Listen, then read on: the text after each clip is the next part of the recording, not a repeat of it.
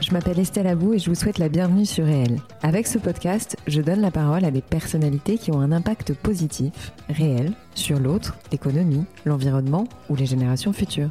Par leurs actions, leurs entreprises, leurs pensées, leurs œuvres ou leurs visions, ces hommes et ces femmes contribuent d'une manière ou d'une autre au monde de demain et à celui d'aujourd'hui. Si vous aimez le podcast et que vous voulez me soutenir dans ma démarche, la meilleure manière de le faire, c'est de vous abonner, de mettre 5 étoiles à l'épisode, de le commenter ou encore d'en parler autour de vous sur les réseaux sociaux et dans la vie réelle. Alors je vous souhaite une très bonne écoute et on y va.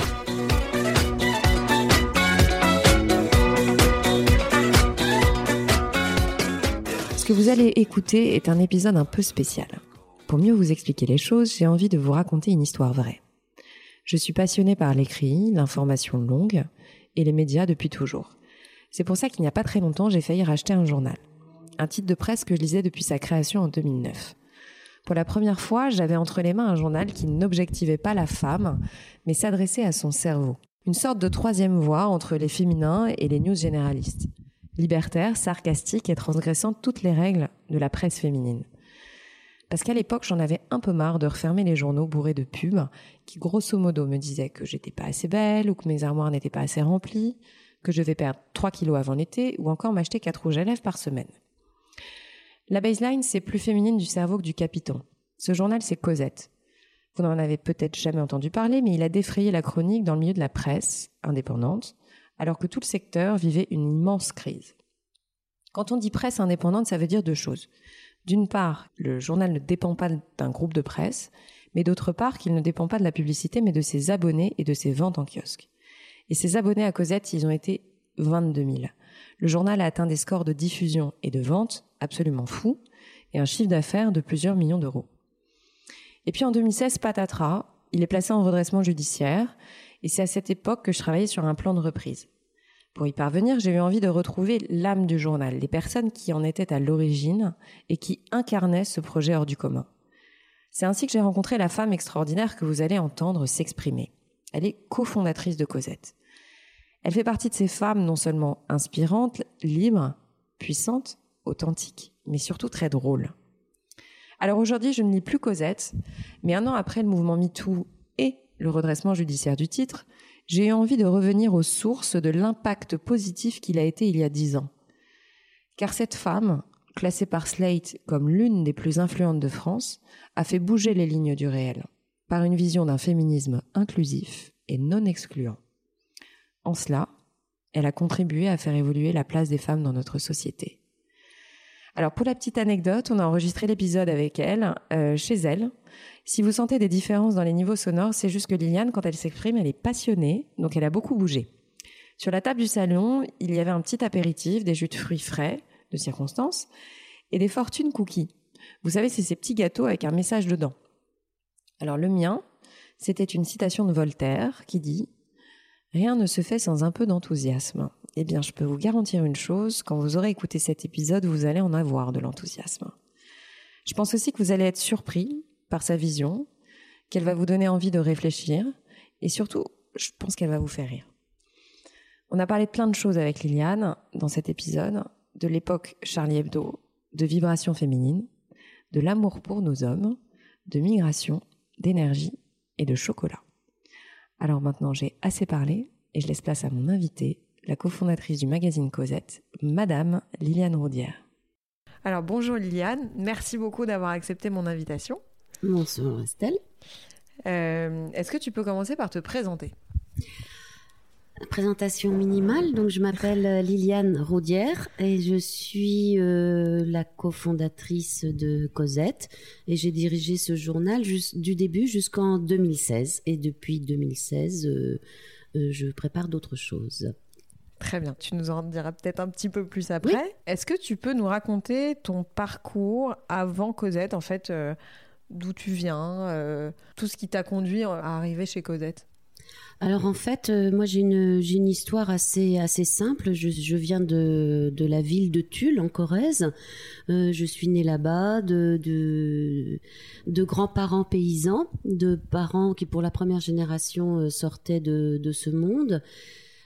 C'était un milieu assez isolé quand même, où la culture avait de la difficulté à arriver Alors euh, j'en bouffais un peu euh, partout. Euh, il y avait des ciné-clubs, c'était une période assez riche. Il y avait des ciné-clubs, j'écoutais beaucoup la radio, je faisais du théâtre. voilà, j'étais fascinée. déjà, je lisais beaucoup. J'étais fascinée par le, le, cinéma, la littérature, et donc Ensuite, euh, je le raconte parce que ça va être un petit lien. À 14 ans et demi, je suis tombée amoureuse du chanteur de la de la ville, le plus bel homme euh, de la ville et qui chantait très bien et des belles choses. Donc forcément, euh, je suis tombée amoureuse. J'ai eu la chance que ce soit réciproque. Et puis, nous avons eu une fille, euh, j'avais 18 ans. Je venais d'avoir mon bac. Donc, euh, donc euh, là, bah, c'est là où il faut un peu la vie, le réel vous rattrape. Moi qui rêvais tout le temps, je rêvais plutôt de je m'imaginais toujours avec euh, des, des hommes qui chercheraient, euh, qui m'aimeraient. Euh, j'avais une vision très très romantique. Emma Bovary, ça pouvait être moi. C'était parce que c'est là où on voit l'influence de la littérature sur, sur, sur notre, notre imaginaire. Donc quand ma fille est arrivée, bah là on était dans le réel. Je me suis dit bon, il va falloir que je fasse quand même que j'apprenne un métier. Je voulais faire du cinéma à l'époque. bon, j'ai vite fait des, des des études d'analyste programmeur.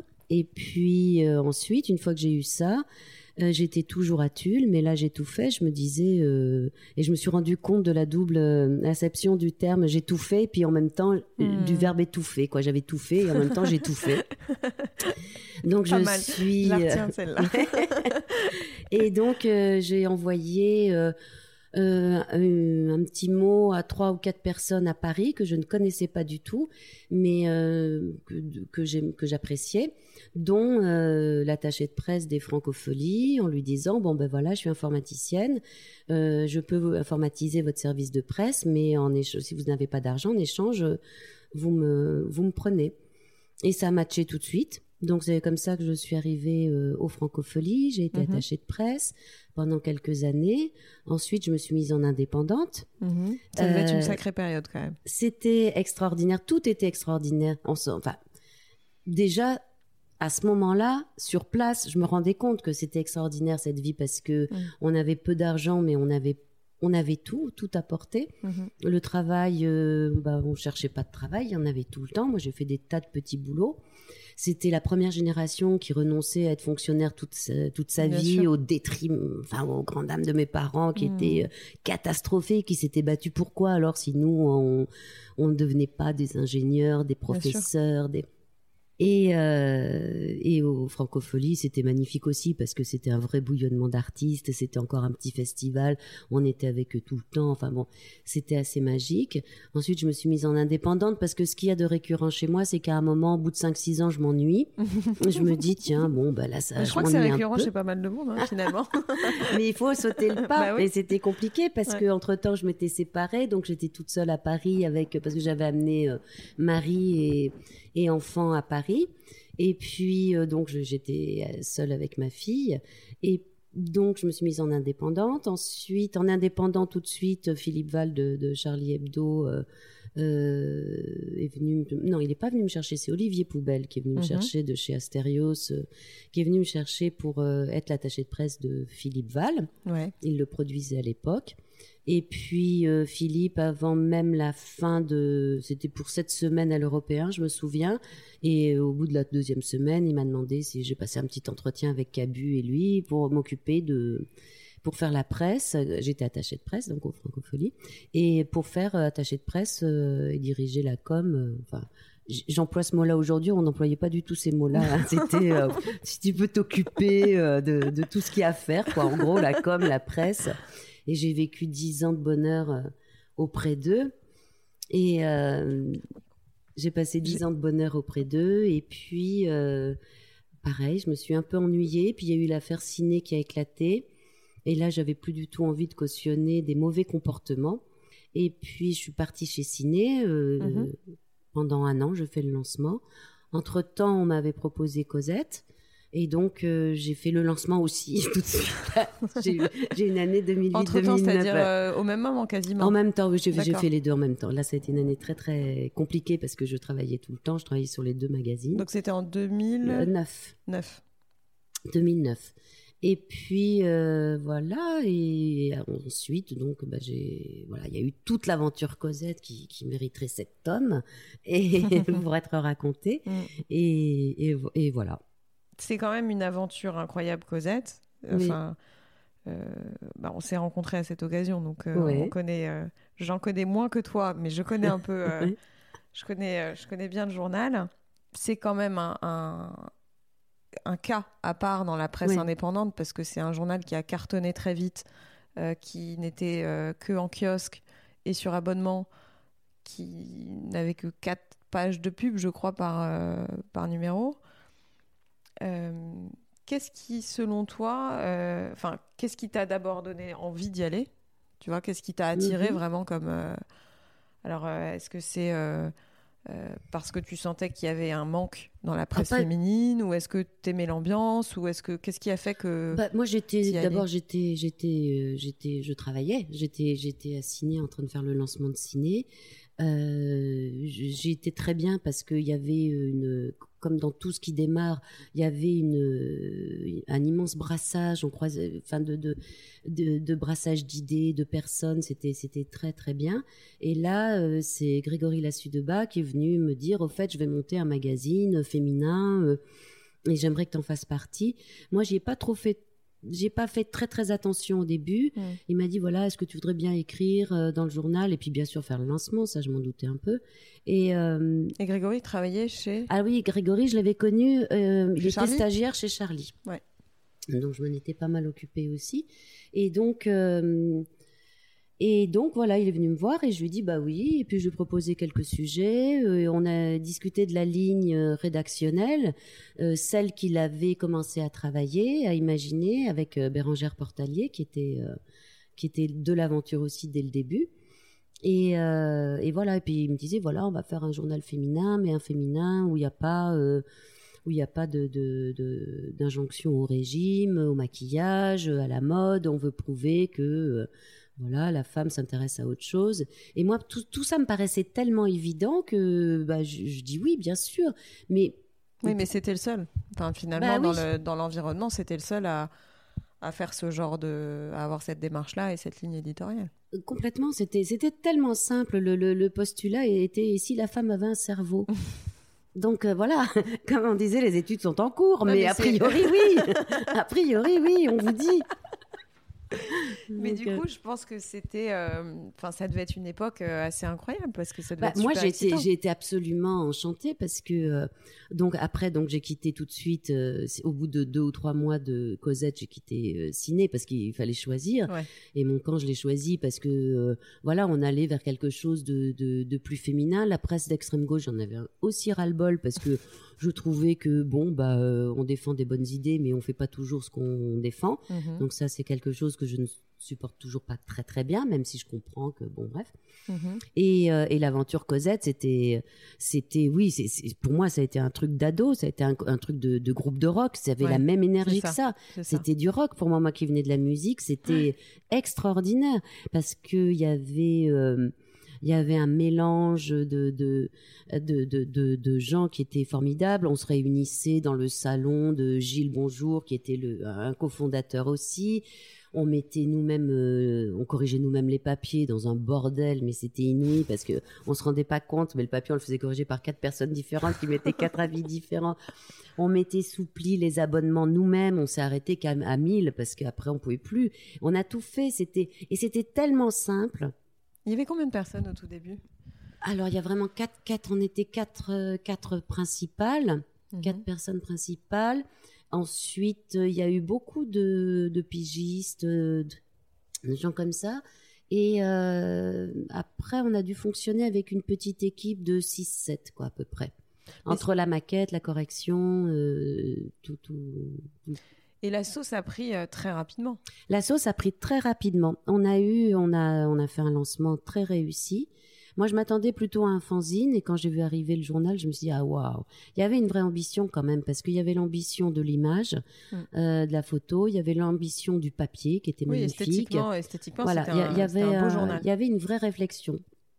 Il était vraiment magnifique et je crois que la presse, la- nos collègues nous ont énormément aidés parce que euh, nous, on s'est battu juste avec le, bah, le, le, bouche à oreille. La presse nous a aidés. Ceux, celles qui nous ont le plus aidés, ce sont les lectrices. Les lectrices se sont emparées. La force de ce journal, c'est sa communauté. Ah, tout à fait. C'est-à-dire qu'il y a eu une communauté qui s'est créée, qui a dit ah enfin vous existez. Enfin vous existez, on est comprise. Voilà. Et, en plus il y avait de l'humour quoi. On disait bien on s'adresse aux femmes euh, normales mais pas banales. C'était plus féminine du cerveau que du capiton. Mhm.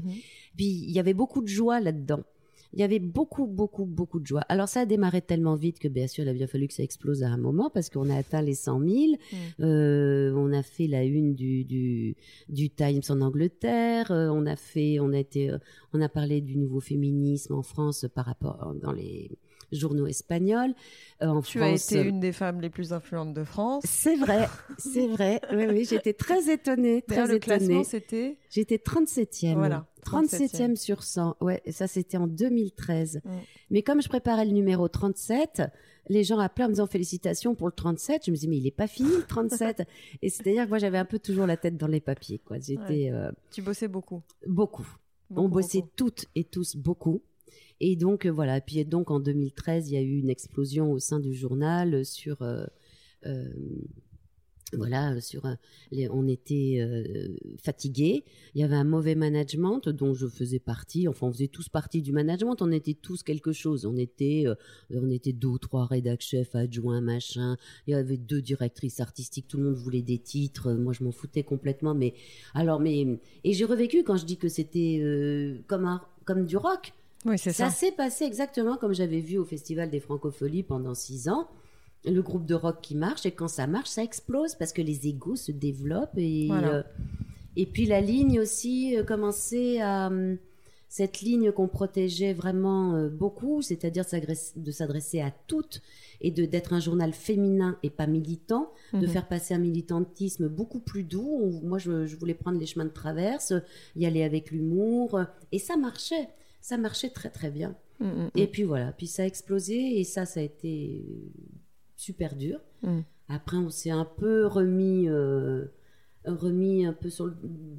Voilà, il y a eu des gens qui sont partis, on en a pris d'autres et tout. Ça, ça a été une deuxième vague, on va dire, parce que ça n'a jamais été tout à fait comme avant. Et, voilà. Et euh, donc, on sait qu'aujourd'hui, euh, Cosette n'est plus à Grégory, enfin oui, voilà. ça a été vendu. Euh, ça a été vendu, ça a été racheté euh, par, un, par deux euh, messieurs. Mhm.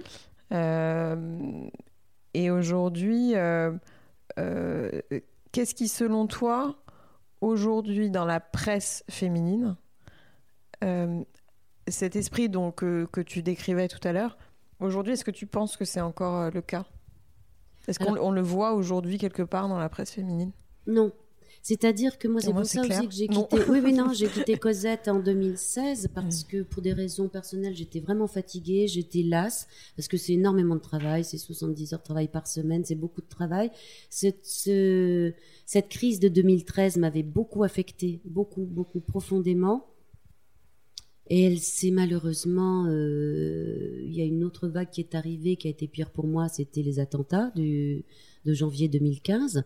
Là, j'ai perdu tout le monde, j'ai perdu tous mes, mes collègues, mes potes, mes amis. Euh, c'est là, il a fallu que je m'assoie un peu, quoi. Il a fallu que c'est, enfin, j'ai pas compris ce qui s'était pas. J'étais en état de choc. Euh. Alors en 2016, je me suis dit, je m'en vais, puis je voyais que la ligne, celle qu'on devait tenir, que celle à laquelle je tenais, c'était de plus en plus difficile. Avec euh, avec la rédaction, il y, avait plus la majorité qui était euh, de cette ligne-là. C'était une ligne plus radicale, une ligne plus binaire, une ligne plus féministe, mais féministe avec euh, excluant, pas le féminisme euh, inclusif, pas le féminisme conciliant. Oui, enfin conciliant, universel, comme vu comme un humanisme. C'était donc enfin, comme un facteur de progrès social. Tout à fait. Tout à fait.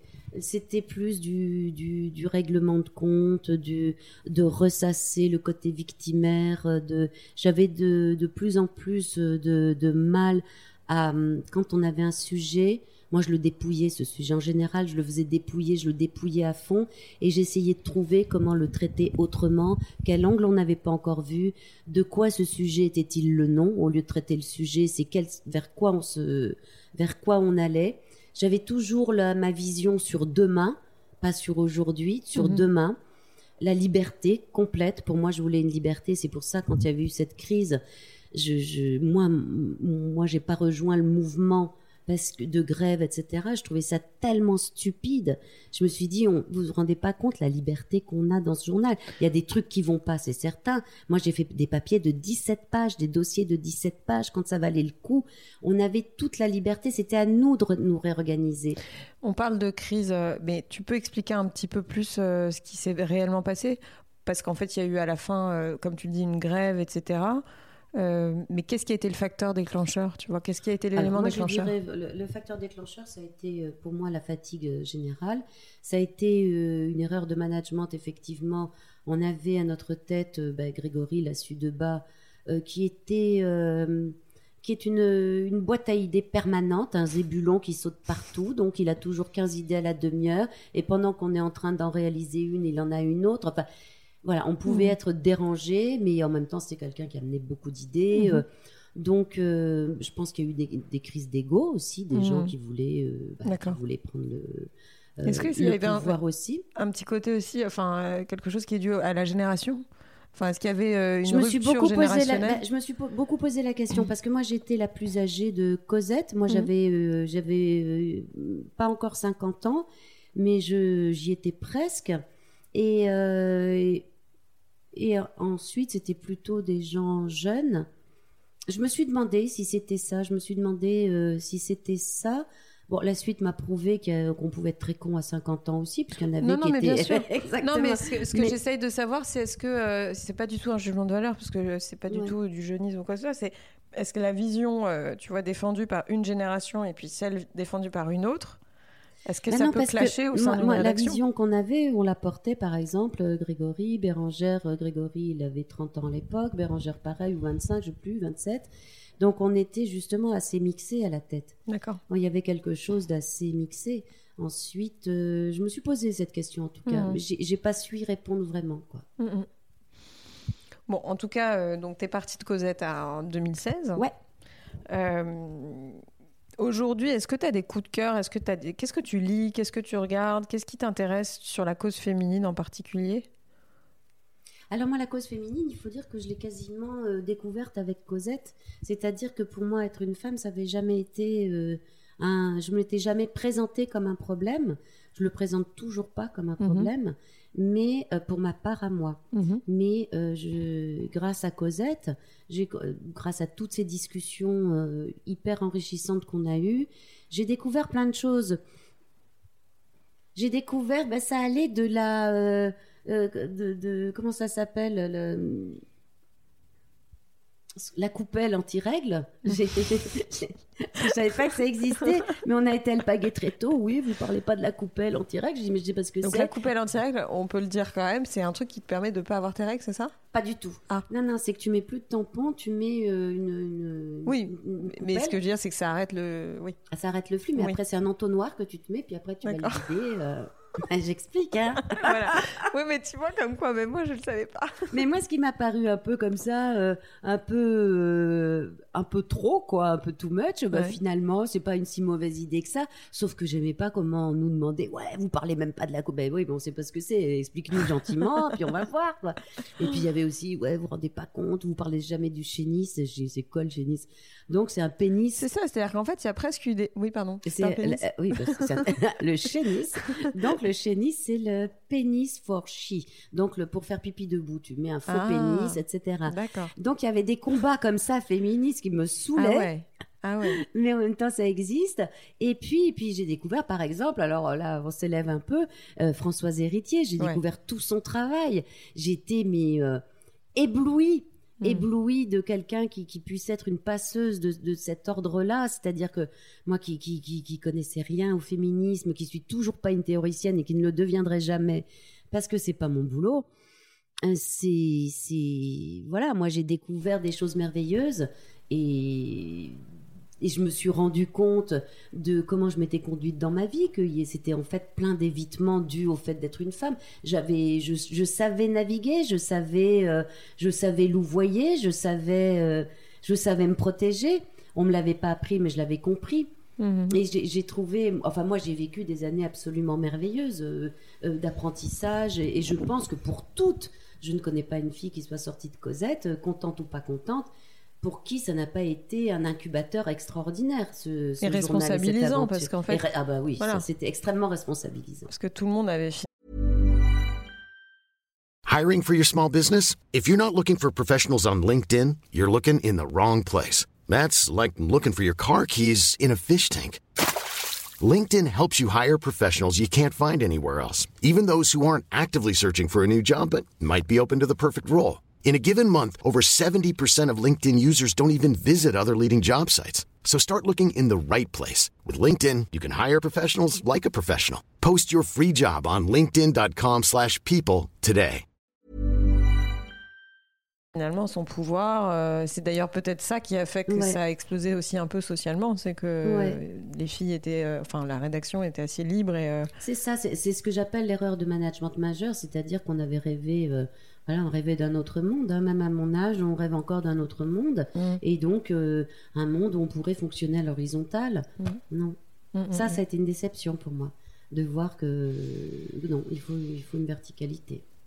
Bah, c'est un bon enseignement parce que finalement, c'est pas c'est pas le cas que dans une rédaction. C'est aussi, euh, à mon avis, ouais. euh, quelque chose qu'on peut retrouver ailleurs. Et, euh, et trop d'horizontal tue l'horizontal finalement.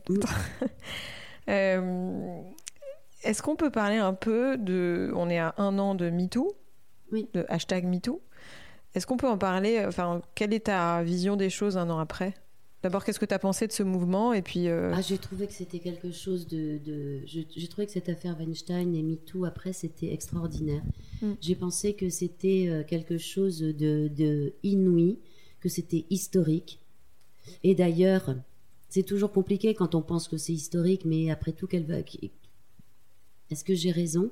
Et j'ai sorti l'histoire des sexualités là, de l'Antiquité à nos jours, donc 25 siècles de, de, sur la sexualité en Europe. Mm-hmm. Et les historiennes, qui c'est aux éditions PUF, c'est magnifique, et les historiennes qui, qui ont dirigé ce, ce, cet ouvrage, on leur a posé la question, pour vous, MeToo, dans l'histoire, sur 25 siècles, est-ce que c'est une petite virgule ou est-ce que ça va... Euh, marquer l'histoire. Mm -hmm. Et ils ont dit non, que c'était une marque dans l'histoire, que c'était historique. Bien sûr. Et, euh, et voilà. Et moi, j'ai trouvé que voilà que c'était quelque chose de merveilleux parce que la parole des femmes est entendue. Je pense qu'il est arrivé à toutes ces femmes et à, et à tous les hommes qui se sont penchés un peu sur le problème. Ils ont fait comme moi, Cosette, ils ont découvert dans les replis comme ça de notre quotidien, tout ce qui était de l'ordre de cette domination masculine qu'on supportait depuis des millénaires, même si ça s'était un peu arrangé, enfin, euh, en termes de droits sociaux en tout cas pour les femmes. Et je pense qu'il est arrivé à ces gens-là ce qui, moi, m'est arrivé en travaillant sur, le, sur ce terrain-là. Et j'ai trouvé que c'est... Euh, j'ai trouvé ça merveilleux et, et j'en ai été fort inquiète tout de suite parce que j'ai vu que, que ça partait pas forcément dans le bon sens. C'est-à-dire qu'on prenait vraiment conscience, on écoutait les femmes pour une fois, c'était pas la première fois qu'elles prenaient la parole. Mais pourquoi à ce moment-là, c'est Weinstein et pas un autre? Pourquoi ça s'est pas fait à DSK Je ne Bien sais sûr. pas. Peu importe, le symbole est là, c'est ça. Mm. Et euh, puis il a peut-être fallu un DSK avant pour qu'un Weinstein. Voilà, enfin, que... de, je pense que c'est une suite de, de, ouais. de, cause à effet. C'était le moment, c'est comme ça. Mm. Et, euh, et, et, et, après, il y a eu ce relais quasiment immédiat avec le balance ton port qui a créé plein de de malentendus, je pense aussi, de malentendus. De, on a parlé de, de, de délation. Euh, il y a eu une grande confusion entre ce qui était de l'ordre de privé et professionnel, de, de, privé professionnel, de ce que de l'ordre de la drague ou de l'ordre mm -hmm. du consentement. Mais finalement, c'était normal aussi qu'il y ait beaucoup de beaucoup de comment dire de se perdre un peu là-dedans. C'est tellement nouveau. Les gens découvraient, euh, oui, les gens découvrent à peine que et même les femmes découvrent à peine que oui, comme, comme moi, elles ont louvoyé, elles se sont habituées, elles, elles ont ricané quand on les draguait trop fort. En, quand on est bon, voilà. Et, ça, il faut que ça continue absolument. Et tu me demandais dans la presse aujourd'hui. Mhm. Euh, alors, dans ce que je vois, euh, ben, toujours pareil, il y, a parfois des bons papiers, mais je trouve que je trouve qu'on reste encore sur le mode binaire, quoi. La femme victime et l'homme très très très très très euh, coupable. Mhm. je pense beaucoup à Leonora Milano. Si je peux dire un extrait Bien de, sûr. Parce qu'il faut des, en fait, il faut des gens pour exprimer des choses. un jour, on a la pensée, puis tout d'un coup, on n'arrive pas à l'exprimer et je suis bien on, d'accord. On, lit quelque chose et, ça nous éclaire. Et ce que dit Leonora Millano, elle dit qu'un monde connu doit disparaître. C'est-à-dire qu'il faut arrêter de, de regarder sur notre passé, il faut se réconcilier avec ça. Donc il faut arrêter d'accuser les hommes, euh, la domination masculine. Bien sûr. Elle est là, il faut que ça change. Et voilà. Et elle parle beaucoup du, de la nécessité plutôt de, de monter d'un grade. Et moi, c'est là-dessus que je veux me battre. C'est-à-dire qu'elle parle d'une nécessité féminine pour, pour cette terre en général. Et elle dit que les, les, les, elle trouve que les féministes déclarées porte-parole en ce moment euh, sont, sont, elles sont un, plutôt je sais plus comment elle le dit, je voudrais pas la trahir. Si on a une minute. T'as tout ton temps. Voilà. Et là-dessus, les féministes sont de petites joueuses. Le féminisme s'occupe de la question sociale et politique, mais il y a une dimension, une dimension ésotérique, métaphysique, spirituelle qui dépasse ça. Je pense que si l'on accède à cette dimension-là, on peut admettre l'idée que les problèmes qui se posent à nos sociétés aujourd'hui n'est pas celui de l'égalité entre les sexes, ni même de la complémentarité, mais du fait que la force féminine a dû refluer pendant tellement longtemps qu'il faut même pas qu'il y ait une égalité en ce moment de cette force, il faut qu'elle soit dominante. Mais pas du tout le matriarcat le féminin. C'est-à-dire que moi, je suis plus pour euh, cette vibration féminine. Le monde a manqué de vibration féminine. Je suis d'accord. Tu parles en termes global, c'est-à-dire que les, les attributs d'une femme ou les qualités d'une femme sont assez. Euh, enfin, ce qu'on attribue aux femmes, on va dire ça comme ça, soit deviennent indispensables, pas uniquement dans le rapport homme-femme, mais plus à l'échelle vraie, vraie vibration de féminine plusieurs rapports. Et qu'il faut faire attention parce qu'effectivement, entre l'inné et la je, je veux pas dire que la femme est plus douce, je veux pas dire que la femme est. Je veux dire que pour moi, mais moi je le ressens, donc c'est difficile. Moi je le sens cette vibration. C'est que c'est pour moi la, la, la dimension féminine elle est euh, dans, dans, une sorte de, de, pacification. Elle est dans une sorte de... moi, je la vois comme quelque chose, effectivement, de très nourricier. Et, mais ça, c'est pour la terre. Et elle dit bien, Léonora Miano et d'autres le disent, et je le pense aussi, c'est que cette, euh, cette vibration féminine, elle est chez les hommes aussi. Bien sûr. On est, voilà. Donc je pense que c'est ça la prochaine révolution finalement, c'est que les hommes euh, acceptent leur part féminine. Oui, mais il faudrait déjà qu'on leur dise mm. gentiment déjà et puis que et, voilà qu'on fasse résonner en nous euh, ces vibrations. Et elle a dit parce que rechercher l'égalité, là par exemple, euh, rechercher l'égalité des salaires, tout ça, bon, tout ça c'est très bien. Mais rechercher l'égalité en termes général de l'homme et de la femme, elle dit on devrait regarder dans quel contexte. On devrait se demander donc, si c'est pas plutôt le contexte qu'il faut changer aussi, parce que l'égalité dans le capitalisme, on va continuer à servir quelque chose qui va desservir le monde. Mm. C'est-à-dire qu'elle dit que c'est une barbarie, donc l'égalité dans la barbarie, au fond. Donc elle, amène à penser beaucoup plus haut. Elle amène beaucoup plus haut à penser. Donc moi, je pense vraiment qu'il faut qu'on agisse en même temps sur deux moments. Le moment aujourd'hui, effectivement, égalité des salaires, euh, contre la violence faite aux femmes, tout ce qu'on est en train de, de déblayer, mais qu'en même temps, on ait cette vision un peu pour après que ce féminin ne soit pas écrasé non plus. Parce qu'il faut faire très attention, parce que si on dit il y a une vibration féminine, on va nous dire ouais, ça c'est tout, euh, tu te fais avoir par les injonctions, par les mâles, par tout ça. Non. Et, comme le rappelait Michel Perrault, elle, euh, elle, le dit, la domination masculine n'est bonne pour personne. Elle n'est pas bonne pour les femmes, Ni elle n'est pas bonne pour les homosexuels, elle n'est pas bonne pour les personnes handicapées, elle n'est bonne, elle n'est pas bonne pour les hommes eux-mêmes, à qui elle a, elle a, elle a demandé d'être viril, de, de, d'être guerrier. Mais c'est de- ça, c'est ça. Et même Donc- les hommes aujourd'hui euh, se posent la question de savoir qu'est-ce que c'est qu'être un homme. hein. Mais Je pense tout à qu'il y en a beaucoup Mais qui se posent est-ce cette que par question. exemple, ce que je viens de dire là, est-ce que t- on le voit sur les plateaux télé, dans les radios Non, parce qu'en fait, je pense que ça, ça, c'est pas encore le moment. Ça va peut-être venir, Il mais j'ai pas l'impression que Il c'est. faut le saisir. Mm. Enfin, moi, c'est vraiment là vers quoi mon travail tend maintenant.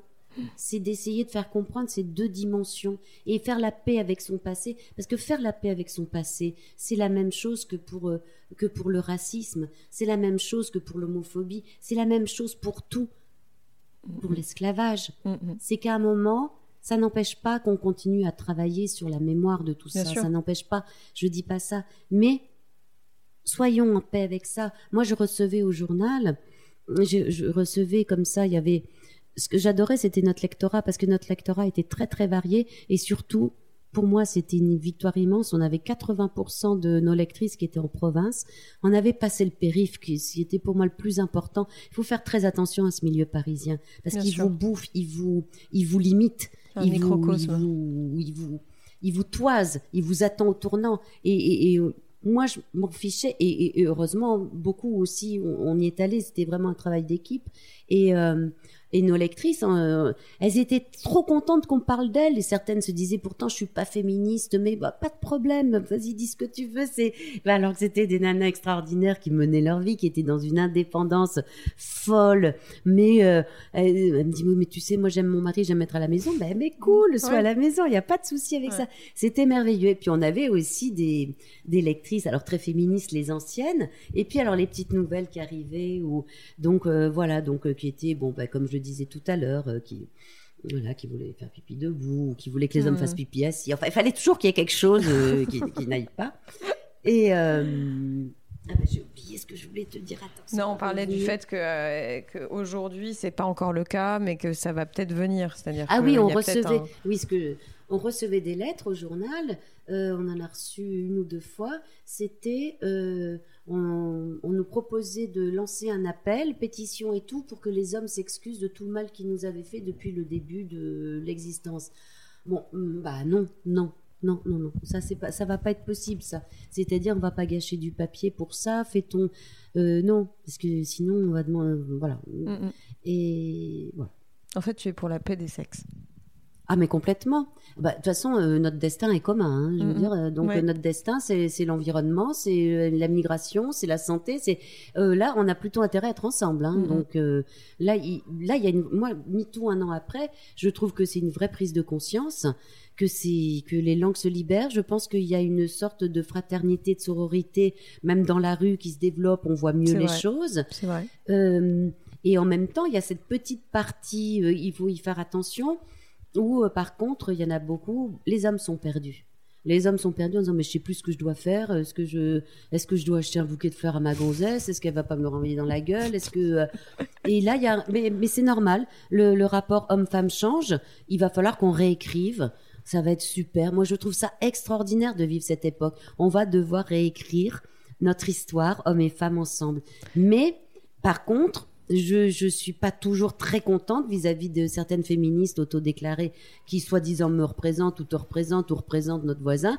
Euh, non, non, non, moi personne. Pour l'instant, personne me représente, personne. Hmm. Et euh, c'est pour ça qu'en plus on voulait pas être justement à cause d'être univoque, quoi. On voulait garder cette liberté parce que euh, et là je trouve un petit peu dommageable parce que je me rends compte moi maintenant que je suis justement, je suis retournée vraiment au réel. Je suis plus coincée derrière un bureau. euh, euh, toute la semaine.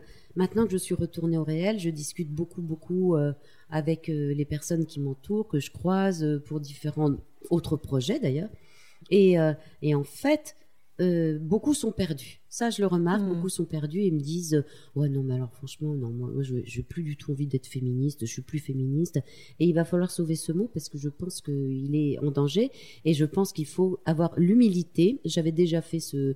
Euh, on avait déjà organisé ça dans Cosette. Le féminisme est-il un gros mot? Je pense qu'il faut avoir l'humilité de se dire si ce mot est mal entendu, c'est qu'il est mal émis. Mhm. Donc, C'est vrai. c'est quoi Comment peut-on les mettre? Et, mais, et, et quand j'entends des gens qui ne se remettent jamais en question, qui sont euh, qui sont toujours avec le même discours, les mêmes poncifs, les mêmes, les mêmes chiffres. Alors, bah, par exemple, les chiffres sur les violences, euh, sur les violences, je m'interrogeais sur les violences, euh, sur les violences faites aux femmes. Mhm. Donc, on dit que c'est, euh, euh, donc il y a une femme qui meurt tous les trois jours. Alors ça, bien sûr, c'est- grave. Il y a un homme tous les 13 jours. Et on arrive, le, le- le chiffre est très compliqué à trouver, presque à un enfant par jour, voire deux, dans la cellule familiale. Donc, il faut aller soigner vite, vite, vite cette cellule familiale. Bien Comment sûr. se fait-il que la plus petite cellule sociale, sociologique qui existe, qui, est la famille, pourquoi il y a autant de morts par an Mhm. donc, je pense que pendant que on s'occupe des maris violents, euh, je pense qu'on devrait s'occuper aussi de la violence intrafamiliale. Bien sûr. Les enfants sont- meurent, des, des hommes meurent, des femmes meurent, ils sont agressés. Donc, moi, j'aimerais, j'aimerais bien qu'on traite toujours un peu globalement le, enfin, le sujet. Mhm. S'il n'y a pas que des femmes qui sont battues, c'est bien sûr que c'est le plus grand nombre et que ça, il faut s'en occuper de toute urgence. Et juste en même temps, ce serait bien de commencer à, sur les plateaux, à amener Justement, cette voilà. question suivante. On parlait de ça tout à l'heure avant d'appuyer sur le bouton start, mais euh, tu me parlais de- du manque de femmes sur les plateaux aujourd'hui, mais tu parles de plateau de télé, tu parles de la, de la radio, tu... Bah, alors moi justement, ce que j'ai essayé de faire, c'est de ne pas chercher. Moi, j'écoute, euh, je vis ma, ma vie et je donc je suis abonnée quand même à beaucoup de euh, de fils Twitter, Instagram, tout ça. Donc je vois à peu près les je vois à peu près euh, ce qui se passe. J'essaie de regarder les infos à la télé. Je regarde des, documentaires. Je, je me tiens informée. Je lis un peu la presse. Hum, ouais, je lis la presse pas quotidiennement. euh, euh, mais je la lis beaucoup quand même. Et en fait, je retrouve toujours les mêmes, euh, Hmm. je retrouve toujours les mêmes personnes qui disent toujours les mêmes choses. Et sur les plateaux télé, c'est peut-être encore plus flagrant. Et ils le justifient eux-mêmes. C'est, euh, on doit sur des quotidiennes, par exemple, on doit aller vite dans le choix des sujets. Donc, euh, Bien ah ben, on a vu Machine à la télé, elle parle très très bien. euh, Mm. Elle est, Elle se pose pas de questions. elle se pose pas de questions, Ouais. elle connaît son truc par cœur, elle le Mhm. déroule. Mhm. Bah non, il faut, il faut changer. Moi, j'aimerais bien monter un petit collectif où on pourrait nous appeler en, en disant euh, qu'on se fasse connaître avec, euh, par exemple, les idées là que je viens de, Mhm. de décrire, qui ne nie en rien d'ailleurs le travail qui, qui est fait par ailleurs, mais de dire voilà, expliquer. Parce que je pense que justement tous ces gens que je croise et tout, s'ils entendaient ça, parce que moi quand je leur parle, ils me disent oh putain enfin quelqu'un qui nous comprend. euh, Oui, c'est ça, mais il y a une forme d'hypocrisie en fait, parce que c'est ça le sujet. C'est je, je pense que tout le monde est conscient de ça, mais que personne ne passe le cap euh, réellement, tu vois, de, de changer les choses euh, de manière concrète. Oui. Et puis je pense Parce aussi que trouver les- des gens qui sont d'accord avec nous, je pense qu'on en trouvera. plein. Après, c'est comment on passe le cap et comment on switch. Ben, je pense qu'il y a. Alors peut-être que moi justement dans ce que j'ai, euh, peut-être dans l'am- l'ambition que j'ai maintenant, c'est peut-être avant, euh, j'avais pas tellement envie de me dire je vais, euh, je, je vais aller sur les plateaux et tout. Maintenant, je me dis il faut préparer quelque chose de bien. Regardez, j'ai presque envie de monter un petit un petit collectif où on soit plusieurs dans des domaines un peu différents, mais où on ait cette pensée un peu euh, un peu plus visionnaire, quoi. On Mhm. voit un peu plus euh, demain, enfin voilà, un peu plus loin, en migrant, en, en intégrant, euh, voilà tout, ce qui se passe à l'heure actuelle qui va changer le paradigme. Ce monde est en train de changer de paradigme. Bien sûr. Et ça englobe pas que la le féminisme, c'est plein de sujets. C'est Ouais. la migration. Mm. La Bah, migration, ça justement, va je voulais t'entendre là-dessus, Ouais. parce qu'on en avait parlé euh, Mm. une fois ensemble. Euh, Qu'est-ce que tu en penses euh, de ce qui se déroule actuellement? Bah, moi, je pense que c'est quelque chose qui va, ne va pas s'arrêter, qui ne, déjà par le changement climatique, comme ça, Mhm. tout est lié. Hein. Et des, des réfugiés climatiques, il commence à y en avoir, pas beaucoup, mais il y en a.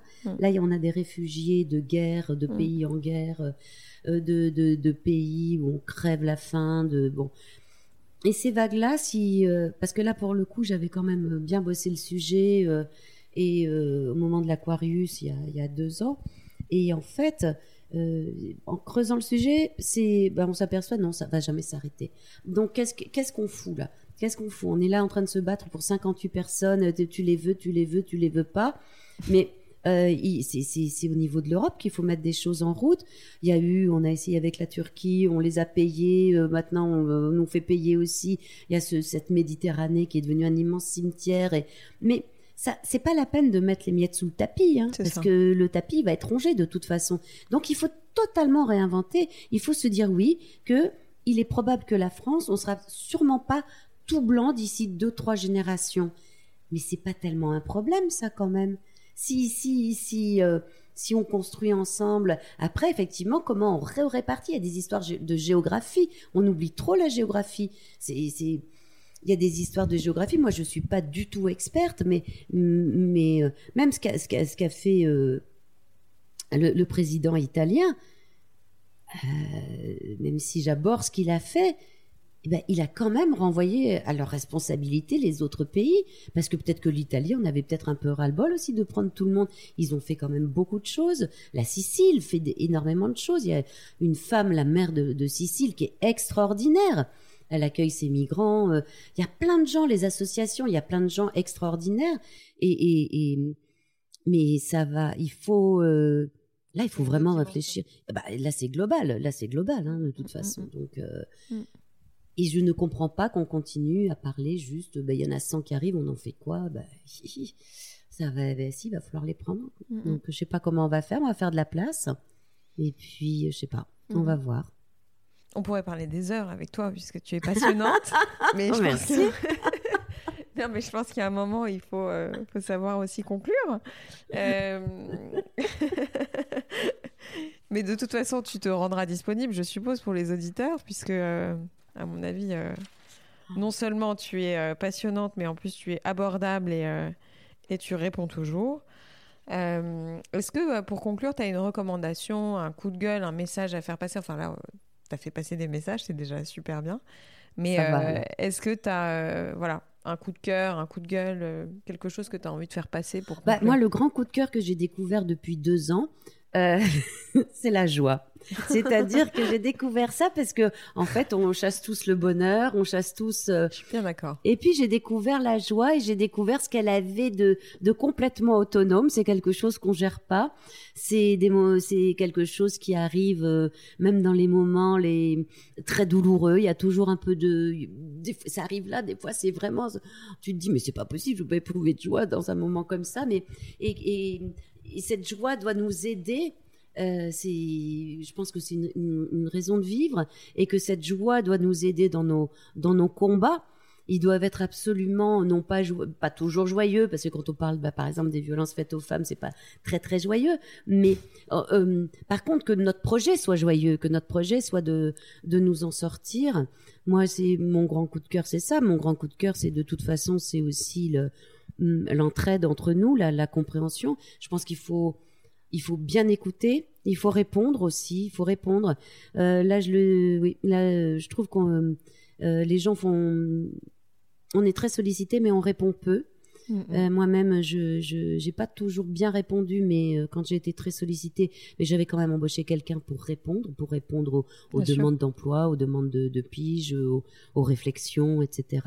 Et là, j'y pense parce que j'ai une amie qui travaille à, Pôle Emploi et elle me disait que les, les demandeurs d'emploi, maintenant, ils demandent, euh, ils font leur demande, mais ils n'ont plus aucune réponse. C'est-à-dire que ça devient tellement massif qu'ils doivent considérer que quand tu n'as pas de réponse, c'est non. Mais à partir de quand on n'a pas de réponse? 8 jours, 15 jours, 2 mois? C'est et, dans, dans, leur détresse, dans leur détresse, c'est la pire des choses, le, le, silence. Donc je pense qu'il faut nous. Alors euh, c'est bien beau de dire Macron, le président de la République est un tocard, etc. Euh, je voudrais qu'on m'explique la différence avec les précédents. Et, en fait, je trouve que euh, oui, moi. Alors par contre, mon coup de gueule, c'est je trouve qu'il y a une forme de militantisme extrêmement feignant. C'est-à-dire qu'on like, on va défiler, Bastille Nation, on rentre chez soi, c'est fini. Je, pense que le, ce qu'on a à faire, le, combat qu'on a à mener, c'est tous les jours, c'est tous les jours, euh, quoi qu'on fasse, qu'on fasse nos courses, qu'on fasse, qu'on lise un livre, qu'on aille assister à une conférence, voilà. Et, surtout que c'est eux qui ont la plus grande gueule, donc là aussi ça me saoule. là, les, grandes gueules, ça me saoule bien. Hein. Mais par contre, je pense qu'il va falloir y aller et que malheureusement, ceux qui y vont sont très excités par le pouvoir. Alors moi, je le suis pas, et c'est peut-être pour ça aussi que je suis partie. Mais je pense qu'il va falloir qu'on trouve un autre petit truc qui nous excite pour nous pousser à, prendre la parole. Et puis peut-être que euh, j'ai retenu moi cette phrase qui me qui me guide. Enfin non, j'en ai j'en ai trois phrases qui me guident. Vas-y. Ça fait trop. Mais non, t'inquiète pas. Vas-y, Liliane. Alors, il y en a une.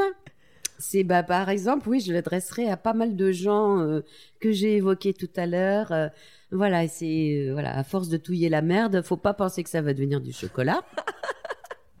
Donc voilà, je m'adresse aux grands de ce monde pour les migrants, pour les machins, voilà, pour les, les autoproclamés féministes, etc.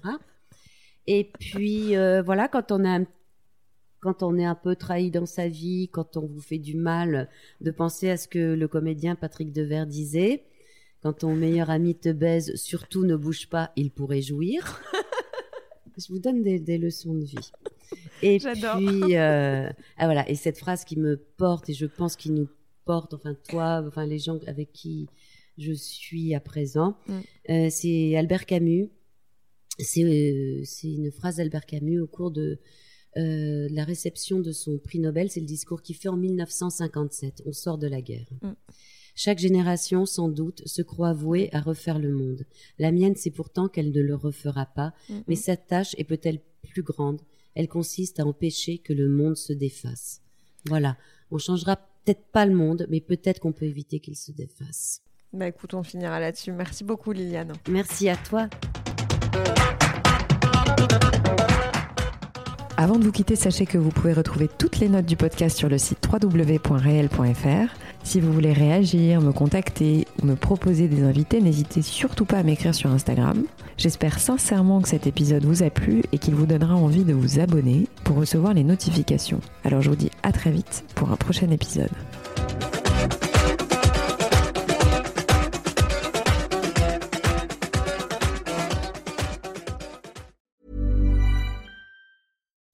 When you make decisions for your company, you look for the no brainers. If you have a lot of mailing to do, stamps.com is the ultimate no brainer. Use the stamps.com mobile app to mail everything you need to keep your business running with up to 89% off USPS and UPS. Make the same no brainer decision as over 1 million other businesses with stamps.com. Use code PROGRAM for a special offer. That's stamps.com code PROGRAM.